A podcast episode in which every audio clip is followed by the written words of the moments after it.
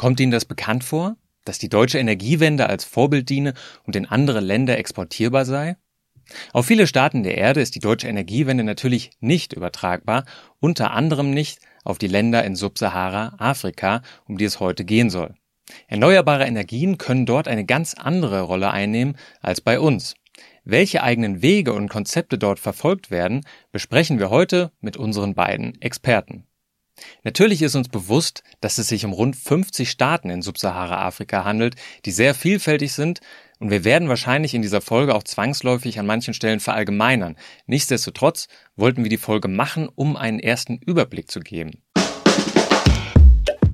Geladen, der Batterie-Podcast mit Daniel Messling und Patrick Rosen.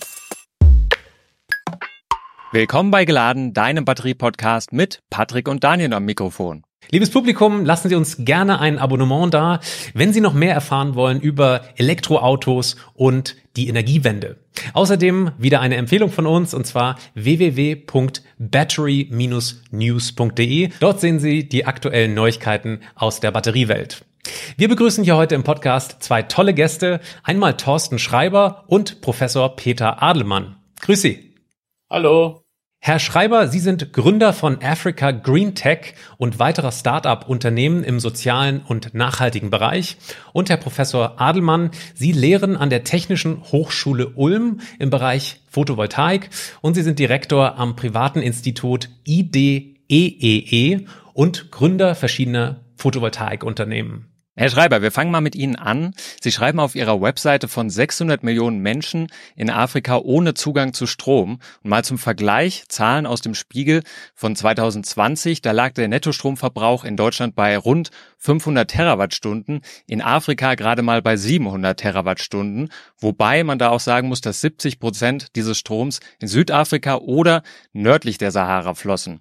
Also geben Sie uns doch mal bitte kurz einen Überblick, was sind denn so derzeit die wichtigsten Energieträger für die Stromerzeugung in Subsahara-Afrika? Bei Subsahara-Afrika spricht man eigentlich von den Ländern, die sich tatsächlich südlich der Sahara befinden. Die Maghreb-Staaten sind letztendlich die Länder, die sich selber auch gar nicht so zu Afrika zählen. Das muss man dazu wissen. Die sehen sich eher eigentlich der arabischen Welt zugehörig, sprechen also von den Staaten, die äh, politisch vielleicht bekannt geworden sind durch den arabischen Frühling.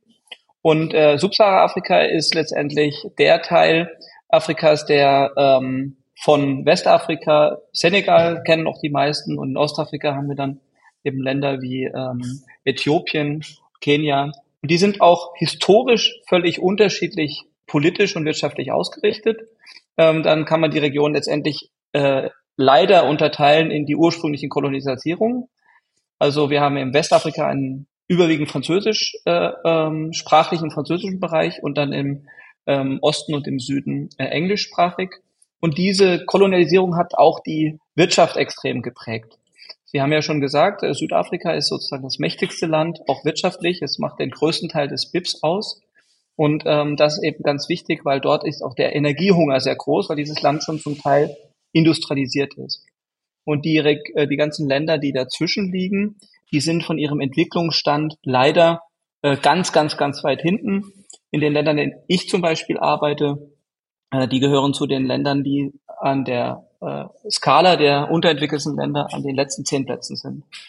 Deswegen, äh, wenn wir jetzt darüber sprechen, über Energie und auch über Energieerzeugung, müssen wir schon sehr stark differenzieren zwischen den einzelnen Regionen, weil ähm, die Staaten, die zum Beispiel am Meer liegen, die haben letztendlich eine ganz andere Situation. Die eignen sich zum Beispiel gar nicht so gut zu Photovoltaik, weil sie eben teilweise tropisch oder subtropisch sind. Und ich glaube, da sollten wir jetzt im Podcast auch ein bisschen differenzieren. Also auf keinen Fall dürfen wir den afrikanischen Kontinent als ein Land sehen oder als eine Region. Äh, Deutschland geht, glaube ich, äh, insgesamt fast 60 Mal in die Karte Afrikas. Welche Kapazitäten äh, an Wind- und Solaranlagen sehen wir denn eigentlich schon installiert in Subsahara-Afrika? Jetzt können wir natürlich auch gerne da mal unterscheiden in Länder. Das wäre ja so ähnlich, wenn man fragt, äh, welche Wind- und Solaranlagen gibt es in Europa? Das ist natürlich hoch unterschiedlich in den eigenen, in den einzelnen Regionen. Was würden Sie sagen? Wo ist die Energiewende bei der Erzeugungsseite schon fortgeschritten in Afrika? Uh, lassen Sie mich bitte noch äh, einen Satz zur Anmoderation sagen. Äh, also diese, die gute Nachricht für den Herrn Schreiber ist, es sind weit mehr als 600 Millionen Menschen ohne Strom. Äh, die 600 Millionen, die stammen von der derzeitigen Statistik, die hauptsächlich von den Vereinten Nationen geführt wird. Äh, zählende Parteien sind die Regierungen und auch äh, zum Teil Organisationen wie die Weltbank. Ich konnte denen so spotlichtartig gelegentlich beim Zählen zuschauen und da habe ich ganz erhebliche Zweifel bekommen. Ich habe mal eine Schule in Mosambik elektrifiziert und dabei äh, habe ich dann festgestellt, dass die Regierung das komplette Dorf aufgrund der elektrifizierten Schule als elektrifiziert gezählt hat. Und ich kenne andere Projekte, äh, die Weltbank gefördert waren. Äh, da gingen massenhaft kleine Solar-Home-Systeme kaputt. Die sind alle gezählt worden aber niemand hat die kaputten Systeme diskontiert. Also jeder möchte gut dastehen, die Weltbank, die UN, auch die Regierungen, jeder möchte zeigen, dass er einen guten Job macht und entsprechend äh, sind die Zahlen eher positiv. Äh, zurück zu Ihrer Frage. Äh, also es ist sehr schwer zu sagen. Ich habe äh, im Vorfeld noch ein bisschen recherchiert, habe nichts Vernünftiges gefunden. Ich arbeite derzeit in Namibia, das übrigens, obwohl es am Meer liegt, ganz hervorragend für Photovoltaik geeignet ist. Äh, und dort sind es mehrere Dutzend Megawatt äh, Peak, die installiert sind. Also ich würde sagen, für ganz Afrika sind es vielleicht 10 Gigawatt Peak, grob geschätzt. Es gibt dort kein äh, Marktstammdatenregister wie in Deutschland. Das zählt also niemand vernünftig. Wir bräuchten aber in Wirklichkeit zwei Zahlen. Wir bräuchten die eine Zahl, wie viel dort äh, installiert wurde, und die zweite Zahl wäre, wie viel der Systeme überhaupt noch im Betrieb sind. Herr Schreiber, gibt es denn Länder, die beim Ausbau Vorreiter sind? Ja, tatsächlich. Also Kenia ähm, ist momentan sehr stark am Vorreiten. Äh, Mauretanien ist äh, vorhin in unserem Vorgespräch ja schon gefallen, auch interessant. Also da, wo der politische Wille da ist und wo man die Vorteile von erneuerbaren Energien verstanden hat, auch zum Beispiel Marokko kann man nennen, das ist jetzt aber nördlich der Sahara, ähm, das sind auf jeden Fall Vorreiter, die da sind. Aber es äh, ist der politische Wille, der muss da sein und wir haben in Afrika das große Problem, dem ganzen Kontinent, dass er sehr korruptionsanfällig ist und dass natürlich die Öl- und Gasindustrie deutlich stärker die Korruption verstärkt als jetzt äh, Menschen wie der Herr Adelmann und ich. Ähm, insofern glaube ich, ist das auch nochmal ein ganz wichtiger Faktor, über den wir heute sprechen können. Also wer verhindert eigentlich die Energiewende, die möglich wäre? Wir würden auch insbesondere noch mal darüber sprechen in diesem Podcast, dass äh, die Subsahara-Zone komplett andere Bedingungen eigentlich für die Energiewende mit sich bringt als das alte Europa. Also sozusagen dieser Transformationsprozess, der ist vielleicht, das ist jedenfalls unsere Frage, gar nicht so schwer, wenn man aus dieser alten Welt kommt. Wir sprechen ja in Afrika, in Subsahara, größtenteils darüber, dass man sozusagen die ersten Stromnetze überhaupt erfindet und äh, speziell Insellösungen dort anvisiert. Sehen Sie das auch so, dass es vielleicht sogar einfacher sein könnte, äh, Afrika zu elektrifizieren, als jetzt Europa umzubauen, Herr Schreiber? Definitiv. Ähm, ich werde, man wird mir beipflichten. Letztendlich können wir leapfroggen in Afrika. Das ist ein ganz beliebtes Wort. Das heißt, wir können überspringen. Ähm, das ist, hat Afrika übrigens auch in anderen Technologien längst bewiesen, zum Beispiel in der Telekommunikation und auch im, ähm, in, im Banking. Also es gibt keine Bankautomaten, Geldautomaten, Kreditkarten. Es gibt aber auch keine Festnetztelefonie und Faxgeräte. Man müsste ja eigentlich äh, im globalen Norden denkt man immer, ja, die müssen uns erstmal alles nachmachen. Nein, müssen sie nicht. Sie können die Fehler, die wir gemacht haben, total überspringen. Und ja, wir haben tatsächlich dort auch eine gewisse Expertise meine Vision war es immer, ganz Afrika dezentral zu elektrifizieren, ähm, weil durch das, dass viele der Staaten Flächenstaaten sind, macht ein Stromnetz auch äh, kaufmännisch gar keinen Sinn, von der Wartung und den anderen Problemen ganz abgesehen. Ähm, und wir haben sogar die Chance, äh, die Netze eben sehr, sehr klein zu denken, also bis runter auf einen Haushalt. Und äh, da gibt es hier wirklich, also für Menschen wie Herrn Adelmann und mich ist Subsahara eigentlich so eine Art äh, Traumplatz zum Arbeiten, weil man letztendlich keine äh, äh, Vorverurteilungen hat gegen die Photovoltaik. Ähm, hier konkurrieren wir ja ständig gegen ein spez speziell bereits existierendes System. Und dort brauchen die Menschen ja einfach nur Strom. Woher der kommt, ist denen im Prinzip komplett egal. Herr Professor Adelmann, sehen Sie das ähnlich, dass da der afrikanische Kontinent vielleicht sogar eine Riesenchance sein könnte? Aus einer europäischen Brille heraus würde man ja immer sagen, naja, wenn die Energiewende hier geklappt hat, dann bringen wir sie in die Welt, das Exportprodukt Energiewende sozusagen raustragen.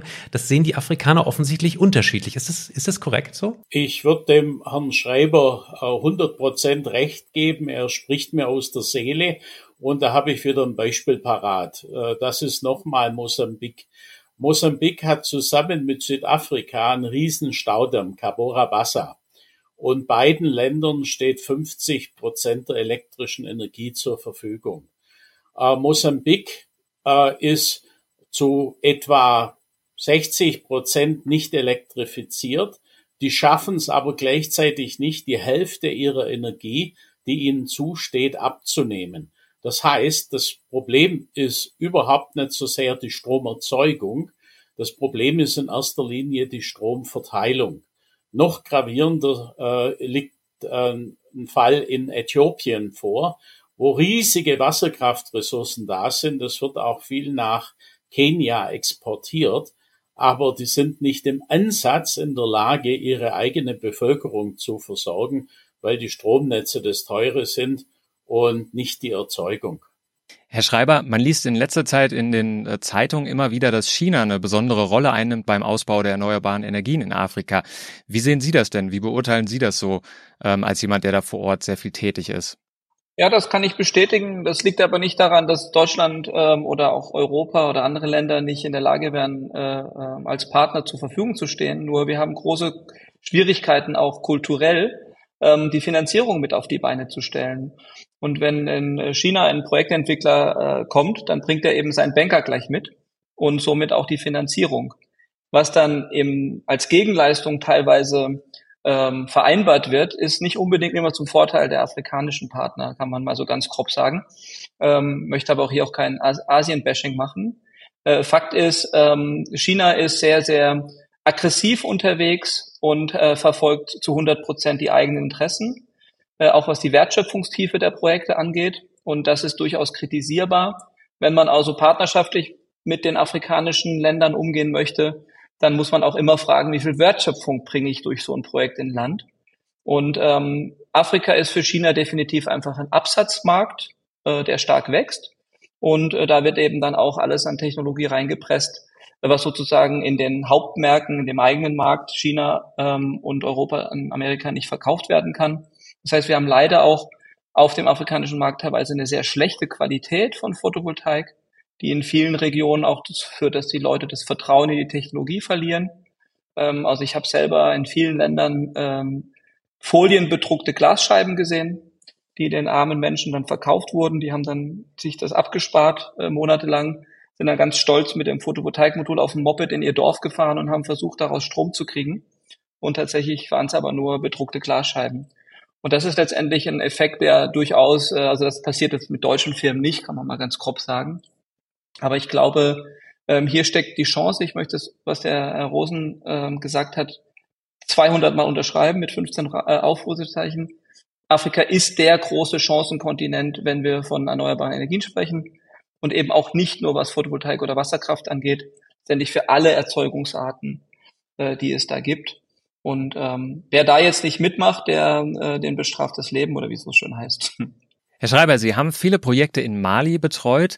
Wie wird denn dort in der Gesellschaft äh, das Thema Klimakrise und Energiewende diskutiert? Also geben Sie uns doch mal irgendwie einen Einblick. Wir kennen das hier alle aus Europa, äh, welchen Stellenwert das mittlerweile hat, auch mit be verschiedenen Bewegungen, die da sind, aber natürlich auch in den Medien immer ein großes Thema. Wie ist das jetzt zum Beispiel in Mali in der Gesellschaft?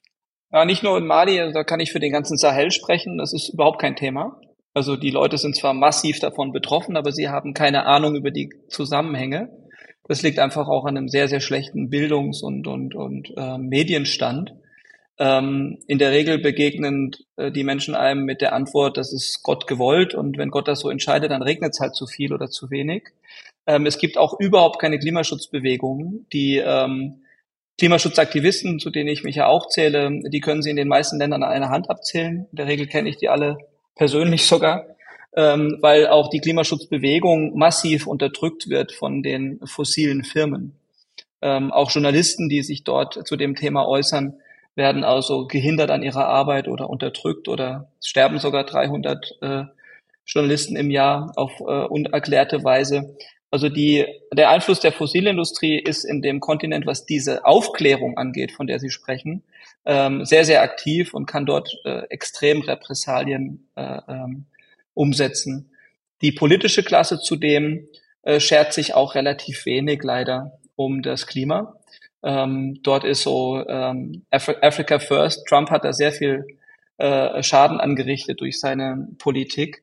Ähm, die afrikanische Elite äh, nutzt die Energieträger, die sie am günstigsten ausbeuten kann und wo sie die meisten eigenen Vorteile sieht. Und das ist genau das Problem, warum die Energiewende auch nicht vorankommt. Dieser, sage ich mal, ähm, Ansatz, wir tun die Energie gut erzeugen und tun gleichzeitig noch etwas für die Umwelt und für die nächste Generation. Dieses Bewusstsein ist gar nicht vorhanden. Das setzt sich ja auch in Deutschland erst sehr, sehr schwer durch. Aber in Afrika sind wir da leider auch in diesem Bereich äh, in einem ganz, ganz niedrigen Entwicklungsstadium. Ja, Herr Adelmann, äh, Sie heben auch gerade die Hand. Sie hätte ich jetzt sowieso in der nächsten Frage gefragt, was sind denn so die größten Hindernisse für die Energiewende? Das ist natürlich dann ein Riesenhindernis, wenn man überhaupt erst Überzeugungsarbeit leisten muss äh, für die erneuerbaren Energien. Ähm, wie kann man das denn machen? Also wie, wie könnte das vonstatten gehen? Kann man da eher wirtschaftliche Anreize setzen oder beziehungsweise damit argumentieren, ähm, dass eben jetzt äh, tatsächlich auch ziemlich viele ähm, ja, Regionen, Dörfer und so weiter überhaupt erst elektrifiziert werden? Oder wie kann man Überzeugungsarbeit leisten? Lassen Sie mich erst noch was ergänzen zum Herrn Schreiber sagen. Also ich habe derzeit schöne Projekte in Namibia. In Namibia, in Namibia haben wir diesen Effekt nicht, dass Erneuerbare behindert werden. Es gibt auch gar keine fossile Energie direkt, äh, wenngleich Namibia große Mengen ihres Stroms aus Südafrika beziehen, äh, wo der wiederum hauptsächlich fossil erzeugt wird. Aber da äh, ist es relativ offen. Was sind die Hinderungsgründe? Also Namibia haben wir gerade ein Projekt, das wir versuchen auf mehreren Ebenen voranzutreiben. Das heißt Energiewende Namibia. Und äh, das äh, geht in die Netze rein. Also wissen Sie, es ist sehr paradox. Sie können in Namibia Solarstrom äh, ganz erheblich günstiger erzeugen, als Sie Kohlestrom aus Südafrika kaufen können. Und äh, wenn Sie dann so ein bisschen tiefer bohren äh, nach den Gründen, äh, dann stoßen Sie auf eine Mauer und dann können Sie sich vielleicht denken, was sich hinter der Mauer befindet. Aber es geht voran. Also äh, Südafrika hat selber einen riesigen Strommangel. Das hilft, äh, dass Namibia sich umstellen muss.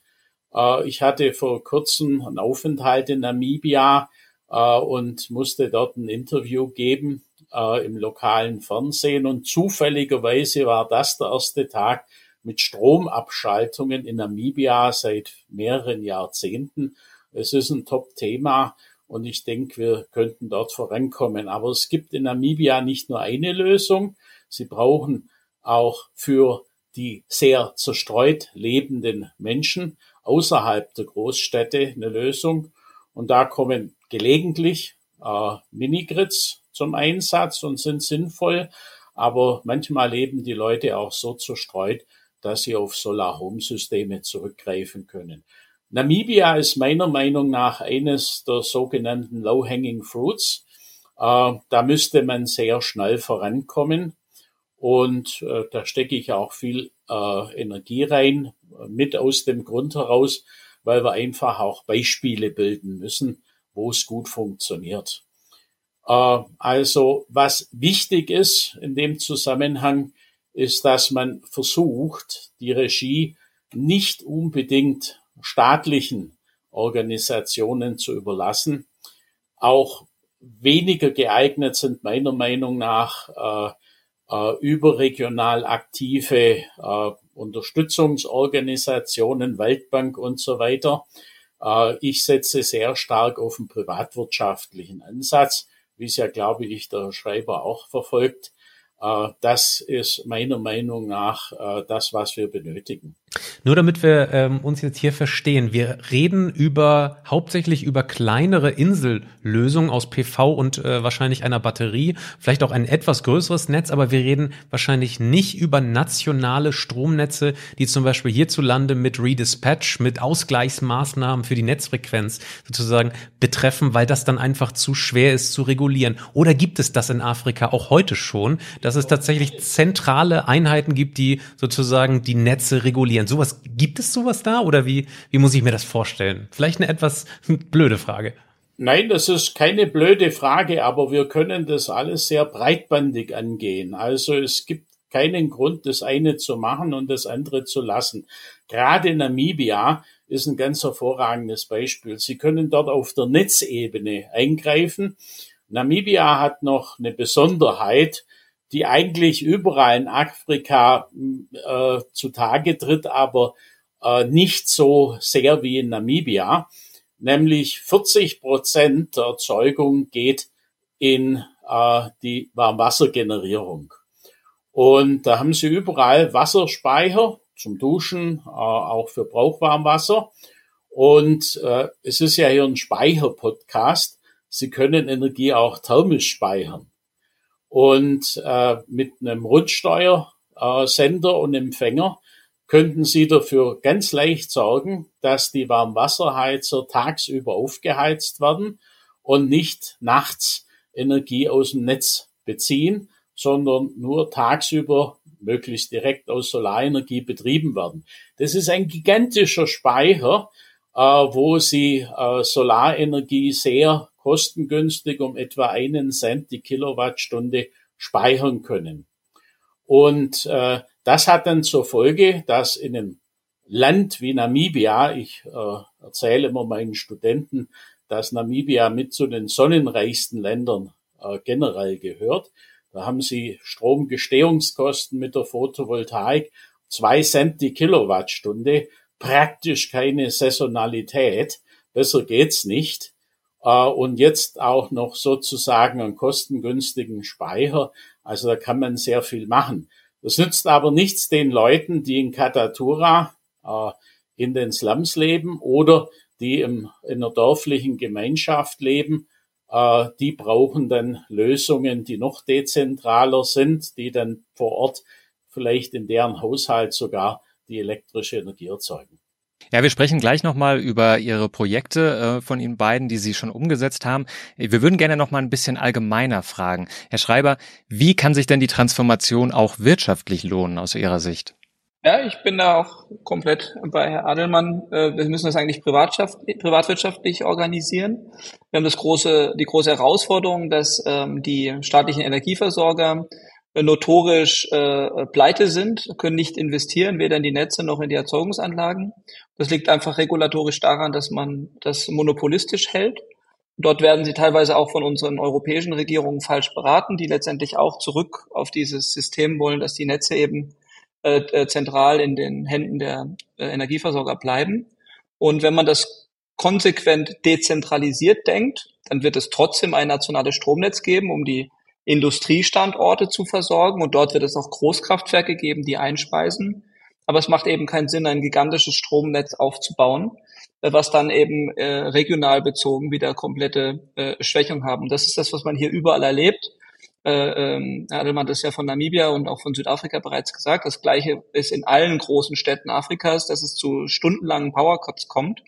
Da können Sie überall gehen nach Lusaka, Bamako, selbst hier in Dakar, Senegal ist ein sehr weit entwickeltes Land, in Ghana kommt teilweise zu stundenlangen Stromausfällen, weil das Netz immer wieder äh, zusammenbricht. Und ähm, das führt eben dazu, dass Wirtschaft nicht entstehen kann, Industrie kann sich nicht ansiedeln. Äh, stellen Sie sich vor, Sie haben ein Restaurant und äh, 40 Grad draußen und es fallen Ihnen acht Stunden lang die Kühlschränke aus, dann können Sie die gesamte Ware wegwerfen. Und so ist das mit allen Arten von Betrieben. Und äh, deswegen ist die Energieversorgung übrigens auch der Schlüssel für die Entwicklung des ganzen Kontinents. Und äh, zurück zu der Frage mit den, mit den Speichern ähm, letztendlich braucht man, wie Adelmann gesagt hat, alles. Also man muss es einfach nur äh, richtig denken, also für jeden Use Case die richtige Technologie. Und dann kann das auch super funktionieren. Das heißt, es gibt zentrales Stromnetz und viele dezentrale Energieanlagen und für die, wo es sich überhaupt nicht lohnt, eben diese Kleinstsysteme, weil wir da gerne auch mal diskutieren könnten. Ich bin kein großer Fan von Home-Solar-Systemen, aber ähm, das ist ja nicht ein sehr spezieller Bereich, der sich jetzt mit der Elektrifizierung der ländlichen Regionen beschäftigt.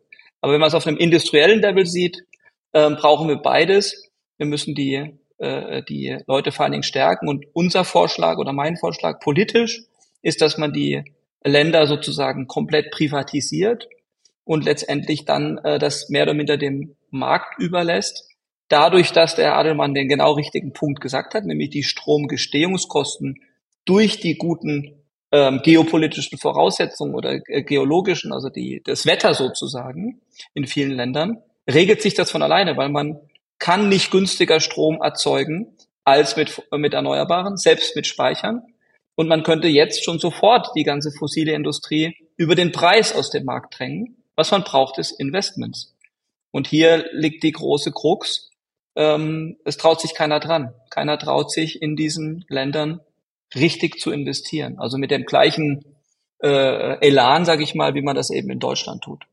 Das ist ja interessant, was Sie sagen. Also ich habe das schon vermutet, dass es in diese Richtung geht, aber äh, ich dachte eher, das ist ein Vorurteil nach dem Motto, es gibt in Afrika einfach keine Märkte, deshalb, weil sozusagen der Restaurantbesitzer, den Sie gerade angesprochen haben, der kann sich das gar nicht leisten. Die Schule, die müsste man irgendwie auch sozusagen anders elektrifizieren, weil es keine Gelder dafür gibt, sozusagen diese Schule, das Krankenhaus, die Polizeistation dort zu elektrifizieren. Deswegen frage ich mich, wie kriegt man das denn im besten Fall hin? Reden wir dann leider doch wieder über Entwicklungshilfe Hilfe, dass das irgendwie von außen angestoßen werden muss? Oder ist das tatsächlich ein gutes Investment, Privatinvestment von ja, Direktinvestitionen von Übersee? Absolut. Also ähm, ich mache das ja jetzt schon äh, seit ein paar Jahren. Wir haben ja am Anfang sehr viel über Crowd-Investing gemacht. Das heißt, wir haben Kleinanleger beteiligt an den Projekten und ich bin ja ein absoluter Verfechter des Social Entrepreneurship-Ansatzes. Das heißt, ich bin komplett gegen den Einsatz von Subventionen und Spenden. Und zwar in jedem Projekt. Ähm, insbesondere dann, wenn es sich wirtschaftlich rechnet. Und wie gesagt, nochmal, Herr Adelmann hat ja äh, schon die, die Zahlen genannt. Ähm, Im ländlichen Sektor, wenn man die Stromanschlüsse und die äh, ganze Vorarbeit, die man leisten muss, um letztendlich Menschen Strom zu beizubringen, wir dürfen nicht vergessen, im ländlichen Sektor, und ich bin voll bei ihm, es sind viel mehr als 600 Millionen Menschen, ähm, da, die, da gibt's ja gar keine Erfahrung. Das heißt, es gibt auch keine Verbraucher. Das heißt, sie haben ein klassisches Henne-Ei-Problem. Und das ist leider eine, ein massives Vorurteil des globalen Nordens, ähm, diese Marginalisierung der Menschen, die können sich den Strom nicht leisten. Das ist völliger Quatsch. Die Leute, die jetzt schon Strom haben, erzeugen ihn mit kleinen Dieselgeneratoren zu 1,20 Euro die Kilowattstunde. Jetzt nehmen Sie bitte nochmal, äh, spülen Sie nochmal zurück, was Herr Adelmann gesagt hat, Stromgestellungskosten von drei Cent gespeichert zu 1,20 Euro ist. Ja, und da liegt so ein Gap und dieses Gap ist letztendlich der Markt. Und das können Sie jetzt halt runterbrechen in Großkraftwerke, in Mittelspannungsnetze, Niederspannungsnetze oder dann selbst auf die Gleichstromebene. Es rechnet sich immer sofort und unmittelbar. Teilweise mit Amortisationszeiten von unter einem Jahr.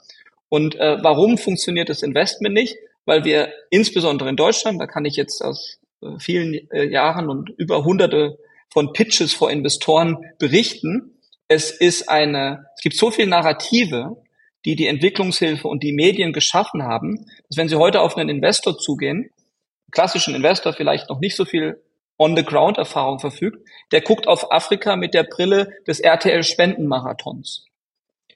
Und die Realität ist aber, Herr Adelmann kennt das, ähm, es gibt junge Menschen, es gibt Unternehmer, die wollen einfach nur arbeiten und was tun. Und die können mit Elektrizität ihre Wertschöpfungskette verx-fachen. Erlauben Sie mir ein einziges konkretes Beispiel. Wenn Sie einen Schreiner nehmen in einem Dorf, in dem es noch keinen Strom gibt, dann stellt dieser Schreiner, so wie andere Schreiner auch, Tische, Betten, Stühle, Türrahmen her. Der kann aber mit einem Handhobel und einer Handsäge vielleicht ein Bett pro Woche herstellen. Mehr schafft er einfach nicht in acht Stunden Arbeitskraft. Jetzt geben Sie diesem Mann Strom dann kann der ein Bett pro Tag herstellen. Das heißt, er versiebenfacht seine eigene Workload. Dann hat er noch gar niemand eingestellt. Und das ist letztendlich diese Wertschöpfungstiefe, die so schlummert überall. Und das haben sie letztendlich in allen Berufen. Der Schreiner, der Schweißer, der, der Schmied, der, der Schneider. In unseren Dörfern eröffnet sie ersten Sattler. Ja, hätte ich nie, wäre ich nie drauf gekommen. Ja, aber die stellen äh, andere äh, Sitzkissen für ihre Mopeds her, damit sie nicht alle gleich aussehen. Ja, und das sind alles Sachen, die entstehen. Äh, wir müssen uns einfach zurückversetzen in die vorindustrielle Zeit und gucken, was ist in Europa passiert durch die Industrialisierung. Und da ist letztendlich der Wohlstand entstanden. Und das können wir in Afrika auch schaffen, nur durch Energie. Dann kommen wir an dieser Stelle des Podcasts kurz zu sprechen auf die technischen Bedingungen, die wir in Subsahara vorfinden in ganz, ganz vielen Ländern. Da fragen wir uns natürlich von außen, sind diese klimatischen Herausforderungen an PV-Systeme, an Batterien äh, tatsächlich nochmal anders als zum Beispiel in Europa? Herr Schreiber, können Sie uns darüber berichten, ob da irgendwie, naja, die, die Luftfeuchtigkeit, die hohen Temperaturen, Sand oder sowas irgendwie eine Rolle spielen, speziell jetzt auf PV und Batterien?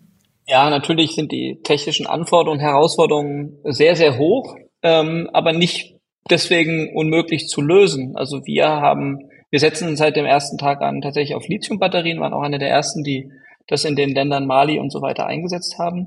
Ähm, und man muss die Speicher eben kühlen, ähm, indem man zum Beispiel klimatisierte Batterieschränke baut. Äh, wir sind ja mit Containern unterwegs, wie Sie vielleicht wissen, und äh, dort ist diese Technik eben einfach mit vorgesehen. Und bei den, äh, bei dem Sand, äh, das ist natürlich ein Thema, ähm, muss man halt ab und zu äh, die Module reinigen und die äh, Frequenz ist etwas höher vielleicht als ähm, in äh, München.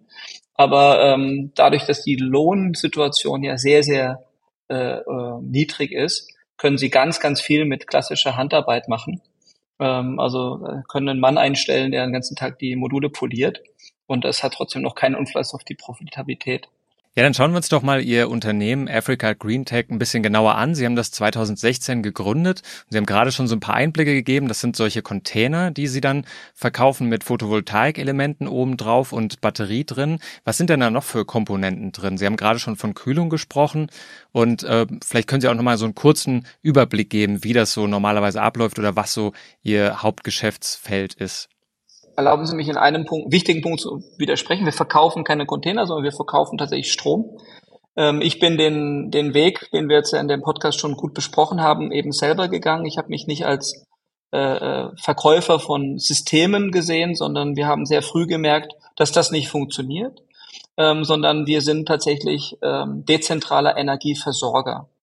Das heißt, wir bringen unsere Anlagen an den Ort, wo wir dann Strom verkaufen und da sind wir tatsächlich sehr eng an den Mobilfunkbetreibern. Wir verkaufen unseren Strom prepaid über die Handys. Das heißt, mit dem Handy lädt der Kunde einen Smart Meter auf. Dieser Smart Meter schaltet ihn dann frei für den Strombezug in seiner Hütte oder in seinem Häuschen. Und ähm, hier sind wir letztendlich ganz klassisch wie ähm, ja kommunale Energieversorger, wenn man das vielleicht wirklich den Leuten im Kopf ist, bisschen schwierig die Lebensrealität in, in Subsahara-Afrika mit, mit äh, Deutschen zu besprechen, die das noch nie vor Ort erlebt, gesehen haben. Aber wenn man sich so vorstellt, so ein, so ein dezentraler Energieversorger, kommunaler Energieversorger, so die Stadtwerke, ja, das ist so ein bisschen unsere Rolle. Ähm, warum die Container? Tatsächlich ist das ganze Projekt damals entstanden aus der Problematik, dass ich für Mali keine Investoren gefunden habe für stationäre in, äh, Installationen die Investoren alle gesagt haben, Mali, Bürgerkriegsland, da verliere ich ja nur mein Geld. Und dann habe ich eben gesagt, okay, dann baue ich euch ein mobiles Asset. Das heißt, im Falle eines Krieges, im Falle einer Militärintervention oder einer Megakatastrophe, dann baue ich, da tue ich den Container zusammenschieben und fahre ihn in ein anderes sicheres Nachbarland. mit diesem Versprechen habe ich dann Geld eingesammelt und mit diesem Geld haben wir dann die Container gebaut, die Netze, verkaufen heute ähm, als Mini-Grid Betreiber. Das ist ein Fachbegriff, den der Adelmann auch schon genannt hat. Man unterscheidet letztendlich ganz grob in diese drei Bereiche. Die Home Solar Anbieter, das sind letztendlich Kleinstanlagen auf Gleichstromebene äh, auf einem Haushalt, wo es gar kein Netz gibt. Also sie sind auch untereinander nicht verbunden. Da gibt es jetzt die technische Entwicklung der sogenannten Microgrids, wo man auch anfängt, diese Mini-Anlagen zu vernetzen. Eine sehr spannende Entwicklung, vielleicht können wir da noch drauf kommen. Und dann gibt es letztendlich die, den großen Bereich der Mini-Grids. Das sind letztendlich Dorfgemeinschaften, auch kleine Städte, die sich nicht lohnen, an das nationale Netz angeschlossen zu werden. Und die dritte Kategorie ist dann die Kategorie, du wirst irgendwann mal ans Stromnetz angeschlossen. Und hier muss man eben sehen, das 2030 Ziel ist sehr, sehr weit weg. Wenn man sich die Entwicklungspläne der Länder anguckt, dann müssen manche Menschen vermutlich noch weitere 20 Jahre auf den Netzanschluss warten. Deswegen ist mein Vorschlag, genau wie Adelmann schon gesagt hat, wir müssen eigentlich alles gleichzeitig tun. Und die Lösung, die am schnellsten sozusagen die Menschen in den Strom bringt, die müssen wir einfach ähm, ja, präferieren. Ja, Herr Adelmann, beschreiben Sie doch bitte mal den Ansatz von Ihrem Institut, dass wir da auch mal mehr Einblicke bekommen. Naja, gut, äh, mein Institut heißt ja ausgeschrieben Institute for Decentralized Electrification, Education and Entrepreneurship. Der Name ist auch Programm. Also, äh, wir haben schon drüber gesprochen. Herr Schreiber hat es äh, gesagt. Ausbildung ist ein wichtiges Thema. Also, ich habe auch gerade für die National University of Science and Technology in Namibia ein Curricula geschrieben für die Solarausbildung. Und das ist natürlich nicht die gleiche Solarausbildung, äh, die normalerweise in Deutschland gegeben wird, sondern das ist eine Solarausbildung, die sehr stark mit Speichern, mit Batterien, mit dezentralen Systemen zu tun hat. Und eben auch das Entrepreneurship ist ein sehr wichtiges Thema. Äh, wir müssen die Leute ertüchtigen, dass sie die Dinge selber machen. Und wir haben jetzt so schön harmoniert, Herr Schreiber. Wir müssen uns auch irgendwann unbedingt noch persönlich kennenlernen. Sorry, wenn ich da jetzt einen kleinen Unterschied in der, äh, äh, im Ansatz reinbringe. Was meiner Ansicht nach auch speziell in vielen Ländern Afrikas sehr wichtig ist, das ist, dass sie die Systeme vergleichsweise kurzfristig abschreiben können weil das, was äh, Schreiber gerade im äh, Chat beschrieben hat, passiert an sehr vielen Stellen. Also äh, so Microgrids, Minigrids werden oft auf sehr lange Zeiträume, zehn oder gar 20 Jahre abgeschrieben. Aber zehn Jahre in Afrika sind vielleicht fünf Regierungen später. Und ob sich die äh, Regierung heute an das hält, was die Regierung, die gestern am Ball war, gesagt und geschrieben hat, äh, hält, ist sehr, sehr fraglich. Also äh, bei Solar-Home-Systemen, bei äh, privatwirtschaftlich getragenen Projekten ist es sehr häufig so, dass die innerhalb von 18 Monaten finanziert werden. Längere Zeiträume wird von den Investoren aus dem eben genannten Grund oft überhaupt nicht akzeptiert. Das funktioniert dann ganz gut. Äh, ich will aber nicht ganz äh, die äh, Mini-Grids bashen. Also zum Beispiel in Namibia, da würde ich mir ohne weiteres zutrauen, dass man sowas aufbaut. Äh, man kann dort äh, schon relativ sicher sein, dass auch in fünf und in zehn Jahren noch geordnete Verhältnisse äh, herrschen. Namibia hat ja mittlerweile vom Einkommen her Südafrika überholt, das wissen die wenigsten, äh, ist äh, einkommensstärker als manche europäische Länder. Da meine ich jetzt nicht Luxemburg, sondern eher den Kosovo oder die Ukraine. Aber immerhin tolle Leistung. Und äh, da funktioniert dann auch so ein Ansatz. Also wie gesagt, Platz ist äh, für beides. Wichtig ist, dass die Leute äh, die entsprechende Kenntnisse haben und dass es in private Hände kommt. Ja, damit sind wir am Ende angekommen. Herr Adelmann, Herr Schreiber, herzlichen Dank für Ihre Zeit und für Ihre Expertise, Ihre Erfahrungen, die Sie mit uns geteilt haben.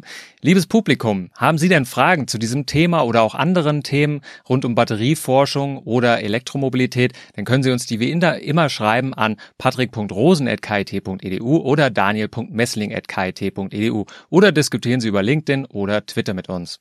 Machen Sie es gut, bis zum nächsten Mal. Tschüss. Geladen, der Batterie-Podcast mit Daniel Messling und Patrick Rosen. Dieser Podcast wird produziert vom Helmholtz-Institut Ulm, dem Exzellenzcluster Polis und Celeste, dem Center for Electrochemical Energy Storage Ulm und Karlsruhe, einer Forschungsplattform des Karlsruher Instituts für Technologie und der Universität Ulm. Außerdem unterstützen diesen Podcast das Zentrum für Sonnenenergie und Wasserstoffforschung Baden-Württemberg und das Deutsche Zentrum für Luft- und Raumfahrt.